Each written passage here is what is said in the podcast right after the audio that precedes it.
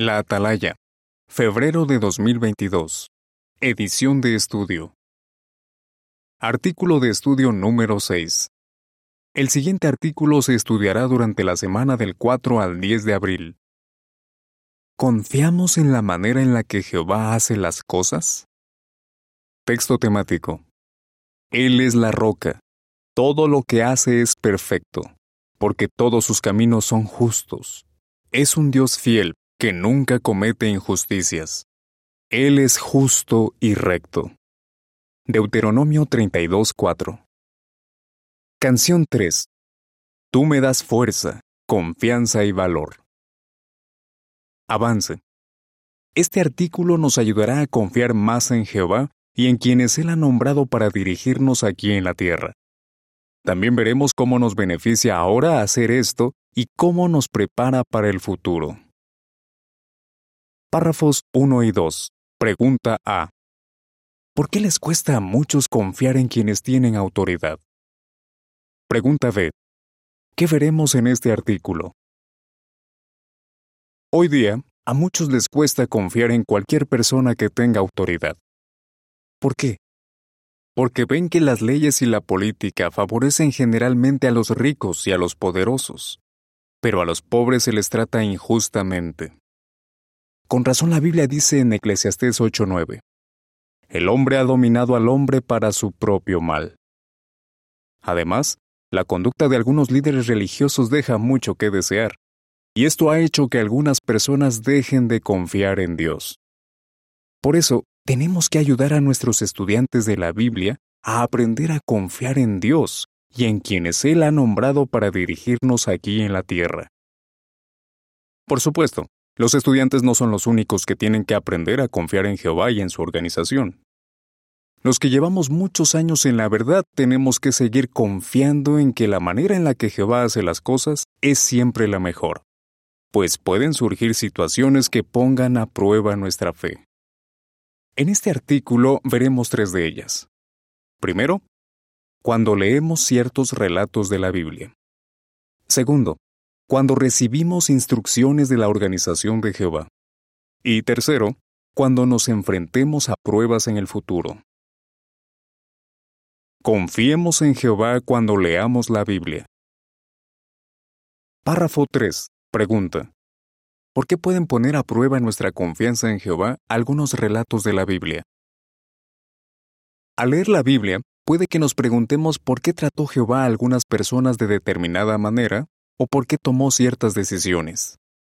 Por ejemplo, en el libro de Números capítulo 15 versículos 32 y 35, leemos que Jehová condenó a muerte a un israelita por recoger leña en sábado. Pero en el segundo libro de Samuel capítulo 12 versículos 9 y 13, leemos que siglos más tarde Jehová perdonó al rey David aunque había cometido adulterio y asesinato. Puede que nos preguntemos, ¿Por qué le perdonó Jehová a David pecados tan graves, pero condenó al otro hombre por una falta que no parece tan grave? Veamos tres factores que debemos tomar en cuenta al leer la Biblia. Párrafo 4. Pregunta. ¿Cómo nos ayudan Génesis 18, 20 y 21 y Deuteronomio 10, 17 a confiar en las decisiones de Jehová? La Biblia no siempre da todos los detalles. Por ejemplo, Sabemos que David se arrepintió de verdad de todo lo que hizo. Pero, ¿qué clase de persona era el hombre que desobedeció la ley del sábado? ¿Estaba arrepentido de lo que había hecho? ¿Había desobedecido a Jehová en otras ocasiones? ¿Había recibido advertencias, pero las había ignorado o incluso rechazado? La Biblia no lo dice. Sin embargo, podemos estar seguros de que Jehová nunca comete injusticias. Con frecuencia, los seres humanos nos equivocamos al juzgar, porque nos dejamos llevar por cosas como la opinión de los demás o los prejuicios. Pero Jehová no es así. Él toma en cuenta todos los hechos. Génesis 18, 20 y 21 dice, Así que Jehová dijo, Los gritos de queja contra Sodoma y Gomorra son muy fuertes, y sus pecados son muy graves. Voy a bajar para ver si las quejas que me han llegado son ciertas y de veras se están comportando tan mal. Y si no son ciertas, lo sabré. Deuteronomio 10:17 dice, Porque Jehová su Dios es el Dios de dioses y el Señor de señores, el Dios grande, poderoso e imponente, que no trata a nadie con parcialidad ni acepta un soborno. Cuanto más conozcamos a Jehová y sus normas, más confiaremos en sus decisiones. Así que, si al leer la Biblia nos surgen preguntas que por ahora no podemos responder, lo que sabemos de Jehová es más que suficiente para confiar en que Él es justo en todos sus caminos. Párrafo 5. Pregunta. ¿Qué efecto tiene la imperfección en nuestro sentido de la justicia? La imperfección empaña nuestro sentido de la justicia. Como Dios nos hizo a su imagen, no nos gustan las injusticias. Pero como somos imperfectos, podemos equivocarnos al juzgar, incluso cuando creemos que tenemos toda la información. Recordemos, por ejemplo, lo que le pasó a Jonás. Él se enojó mucho cuando Jehová decidió mostrarles misericordia a los habitantes de Nínive sin embargo, gracias a la decisión de Jehová, se salvaron más de 120 mil ninivitas. Al final, era Jonás el que estaba equivocado, no Jehová. La siguiente es información suplementaria. La imperfección empaña nuestro sentido de la justicia.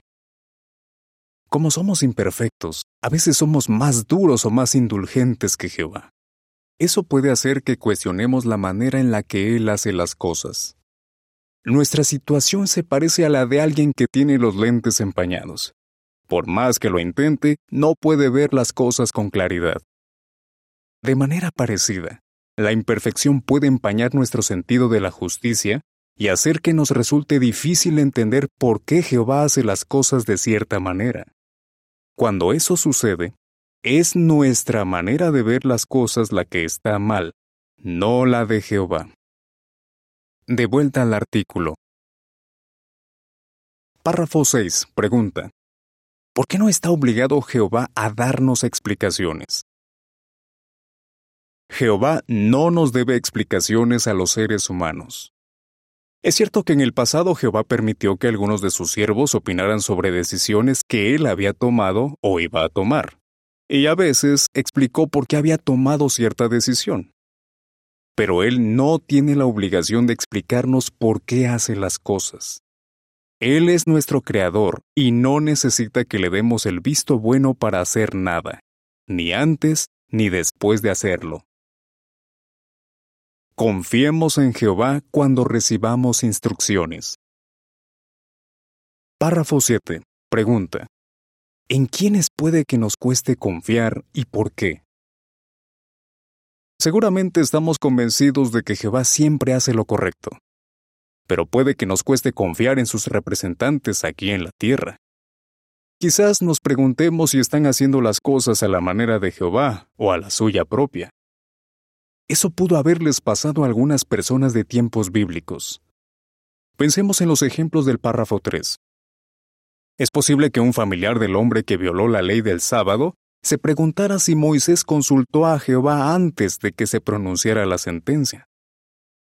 Algo parecido pudo haberle pasado a un amigo de Urías elitita. David había cometido adulterio con la esposa de Urías, y puede que aquel amigo se preguntara si David se había aprovechado de su puesto de rey para librarse del castigo que merecía. La realidad es esta. No podemos decir que confiamos en Jehová si no confiamos en sus representantes en la tierra, en quienes Él confía. Párrafo 8. Pregunta. ¿Qué similitud hay entre lo que se menciona en Hechos 16, 4 y 5 y la manera como funciona la congregación hoy día? Hoy día, Jehová usa al esclavo fiel y prudente para dirigir la parte terrestre de su organización. Igual que el cuerpo gobernante del siglo I, este esclavo dirige la obra mundial y les da instrucciones a los ancianos de las congregaciones. Hechos 16, 4 y 5 dice, Mientras viajaban de ciudad en ciudad, les transmitían a los hermanos las decisiones tomadas por los apóstoles y los ancianos que estaban en Jerusalén para que las obedecieran. Como resultado, las congregaciones continuaron haciéndose firmes en la fe y creciendo día tras día. Y los ancianos se encargan de que se sigan estas instrucciones en las congregaciones. Si seguimos las instrucciones de la organización y de los ancianos, demostraremos que confiamos en la manera en la que Jehová hace las cosas. Párrafo 9. Pregunta. ¿En qué caso nos puede resultar difícil apoyar las decisiones de los ancianos y por qué? A veces puede que nos cueste apoyar las decisiones de los ancianos. Por ejemplo, en los últimos años se han reorganizado muchas congregaciones y circuitos. En algunos casos, para aprovechar mejor el espacio de los salones del reino, los ancianos les han pedido a algunos publicadores que se cambien de congregación. Si eso nos pasara a nosotros, se nos podría ser difícil dejar a nuestros familiares y amigos. ¿Les dice Jehová a los ancianos a dónde tiene que ir cada publicador? No. Y puede que justo por eso nos cueste seguir las instrucciones que ellos nos dan. Pero Jehová confía en sus decisiones, y nosotros también debemos hacerlo. La nota a pie de página dice, a veces puede haber razones que justifiquen que una persona o una familia no se mude de congregación. Vea la sección de preguntas de nuestro Ministerio del Reino de noviembre de 2002. Fin de la nota. Párrafo 10. Pregunta. De acuerdo con Hebreos 13:17, ¿por qué deberíamos apoyar a los ancianos? ¿Por qué deberíamos apoyar las decisiones de los ancianos incluso cuando no nos gustan? porque cuando lo hacemos, mantenemos la unidad del pueblo de Dios. Además, la congregación se beneficia cuando todos somos humildes y aceptamos las decisiones de los ancianos. Hebreos 13:17 dice, Sean obedientes y sumisos a los que los dirigen, porque ellos están cuidando de ustedes y van a rendir cuentas por eso. Así, ellos lo harán felices y no con suspiros, porque esto los perjudicaría a ustedes. Más importante aún, porque así le demostramos a Jehová que confiamos en Él, pues Él ha nombrado a los ancianos para cuidarnos. Párrafo 11. Pregunta. ¿Qué puede ayudarnos a confiar más en la guía de los ancianos? ¿Qué puede ayudarnos a confiar más en la guía de los ancianos? Recordar que ellos le piden a Jehová Espíritu Santo cuando van a tomar decisiones que tienen que ver con la congregación. También toman en cuenta los principios bíblicos y las instrucciones de la organización. Desean de corazón agradar a Jehová y dar el mejor cuidado posible a los hermanos. Estos hombres fieles saben que Dios les pedirá cuentas por la manera en la que hagan su trabajo. Pensemos en lo siguiente. En un mundo dividido por el racismo, la religión y la política, nosotros nos mantenemos unidos sirviendo al único Dios verdadero. Esto es una prueba clara de que Jehová bendice a su organización. Párrafo 12. Pregunta. ¿Qué cuestiones deben analizar los ancianos para saber si una persona está arrepentida? Jehová les ha dado a los ancianos la seria responsabilidad de mantener la congregación limpia. Por eso, si un cristiano comete un pecado grave, Jehová espera que los ancianos decidan si puede seguir formando parte de la congregación. Entre otras cosas, tienen que averiguar si la persona está arrepentida de verdad. Deben analizar cuestiones como las siguientes. Aunque esa persona afirme que está arrepentida, ¿de verdad odia lo que hizo?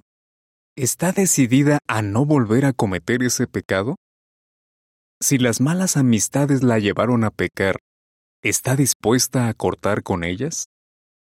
Los ancianos oran a Jehová, analizan los hechos de acuerdo con lo que dice la Biblia y tienen en cuenta la actitud que demuestra la persona hacia lo que hizo. Entonces deciden si puede permanecer en la congregación o no. Dependiendo del caso, es posible que haya que expulsar al pecador. Párrafo 13. Pregunta. ¿Qué podría preocuparnos si expulsan a un familiar o a un amigo nuestro? Si se expulsa a alguien que no es nuestro amigo o nuestro familiar, puede que aceptemos enseguida la decisión de los ancianos. Pero, ¿y si expulsan a alguien que es muy allegado a nosotros? Entonces podría ponerse a prueba nuestra confianza en los ancianos. Quizás nos preocupe que no tuvieran en cuenta todos los factores, o que no juzgaran el asunto a la manera de Jehová. ¿Qué nos ayudará a ver la decisión de los ancianos con la actitud correcta? Párrafo 14. Pregunta. ¿Qué debemos recordar si los ancianos deciden expulsar a un familiar o a un amigo nuestro? Debemos recordar que la expulsión es una medida que Jehová ha establecido por el bien de la congregación y del pecador. Si se permitiera que alguien que no se ha arrepentido siguiera en la congregación, esta persona sería una mala influencia. Además, es posible que no se dé cuenta de la gravedad de su pecado y de que tiene que cambiar su manera de pensar y actuar para recuperar su amistad con Jehová podemos estar seguros de que los ancianos se toman muy en serio su responsabilidad de decidir si alguien debe ser expulsado o no. Igual que los jueces del antiguo Israel, ellos saben que no juzgan para ningún hombre, sino para Jehová. Confiar en Jehová ahora nos prepara para el futuro. Párrafo 15. Pregunta. ¿por qué necesitamos confiar hoy más que nunca en la guía de Jehová? El fin de este sistema está cada vez más cerca. Por eso, hoy más que nunca tenemos que confiar en la manera de Jehová de hacer las cosas. Esto es así porque durante la gran tribulación tal vez recibamos instrucciones que nos parezcan extrañas, poco prácticas o ilógicas. Claro, Jehová no hablará directamente con nosotros. Probablemente usará a sus representantes aquí en la tierra para darnos instrucciones. Ese no será el momento de dudar y preguntarnos si esas instrucciones vienen de Jehová, o si los hermanos responsables están haciendo las cosas a su manera. ¿Confiaremos en Jehová y en su organización en ese momento tan importante de la historia? La manera como reaccionamos ahora a la guía de la organización nos ayudará a saber la respuesta. Si confiamos en las instrucciones que recibimos ahora y las obedecemos enseguida, probablemente hagamos lo mismo durante la gran tribulación. El comentario de la imagen para este párrafo dice, ¿Qué nos ayudará a confiar en las instrucciones que recibamos durante la gran tribulación y a obedecerlas? Párrafo 16. Pregunta. ¿Cómo se pondrá a prueba dentro de poco nuestra confianza en las decisiones de Jehová? Hay otro asunto en el que debemos meditar. ¿En cuál será nuestra reacción cuando Jehová juzgue a las personas al final de este sistema? Ahora tenemos la esperanza de que muchos de los que no sirven a Jehová, entre ellos algunos de nuestros familiares, decidan hacerlo antes de que llegue el fin. Pero en el Armagedón será Jehová mediante Jesús el que decida lo que pasará con ellos. No nos corresponderá a nosotros decidir quién recibirá la misericordia de Jehová y quién no. ¿Confiaremos en Jehová o le daremos la espalda porque no estemos de acuerdo con lo que haya decidido? Está claro, tenemos que fortalecer nuestra confianza en Jehová ahora para poder confiar totalmente en Él en el futuro. Párrafo 17. Pregunta. ¿Cuáles serán los resultados de las decisiones que Jehová tome al final de este sistema? Imagínese cómo nos sentiremos en el nuevo mundo cuando veamos los resultados de las justas decisiones de Jehová. Ya no existirán ni la religión falsa, ni el codicioso sistema comercial, ni los gobiernos que tanto oprimen y hacen sufrir a la gente. Los problemas de salud, la vejez y la muerte de nuestros seres queridos serán cosa del pasado. Satanás y sus demonios estarán encerrados durante mil años. Todo el daño que ha causado su rebelión habrá desaparecido. Qué felices nos sentiremos por haber confiado en la manera en la que Jehová hace las cosas. Párrafo 18. Pregunta. ¿Qué lecciones aprendemos del ejemplo de los israelitas que se menciona en números 11, 4 a 6 y 21, 5? ¿Habrá situaciones en el nuevo mundo que pongan a prueba nuestra confianza en la manera en la que Jehová hace las cosas? Pensemos en lo que pasó poco después de que Jehová liberara a los israelitas de la esclavitud en Egipto. Algunos empezaron a quejarse porque extrañaban los alimentos frescos que tenían allí y despreciaron el maná que Él les daba. Números 11, 4 a 6 dice, Y la multitud de extranjeros que había entre ellos expresó sus deseos egoístas. Y los israelitas también se pusieron a llorar de nuevo y a decir, ¿Quién nos dará carne para comer? ¿Cuánto echamos de menos el pescado que comíamos gratis en Egipto, y los pepinos, las sandías, los puerros, las cebollas y los ajos? Pero ahora nos estamos quedando sin fuerzas. Lo único que vemos es este maná. Números 21.5 dice, Y el pueblo siguió hablando en contra de Dios y de Moisés. Decían, ¿Para qué nos han sacado de Egipto? ¿Para que muramos en el desierto? No hay ni comida ni agua, y ya odiamos este despreciable pan. ¿Podría pasarnos algo parecido después de la gran tribulación? No sabemos cuánto tendremos que trabajar para limpiar la tierra y convertirla poco a poco en un paraíso. Es posible que haya mucho que hacer y que al principio la vida no sea muy fácil. ¿Nos quejaremos de lo que Jehová nos dé entonces? Cuanto más agradecidos estemos ahora por lo que Jehová nos da, más probable será que lo estemos en el futuro. Párrafo 19. Pregunta. ¿Cómo resumiría los puntos principales de este artículo? La manera en la que Jehová hace las cosas siempre es la correcta, y nosotros debemos estar convencidos de eso. También tenemos que confiar en las personas que Él ha elegido para llevar a cabo sus instrucciones. Nunca olvidemos lo que Jehová dijo mediante el profeta Isaías. Su fuerza dependerá de que mantengan la calma y demuestren confianza. Isaías 30:15 ¿Qué nos ayudará en las siguientes situaciones a confiar en la manera en la que Jehová hace las cosas? Cuando leemos algunos relatos de la Biblia. Cuando recibimos instrucciones. Cuando afrontemos pruebas en el futuro. Canción 98. Las escrituras están inspiradas por Dios. Fin del artículo.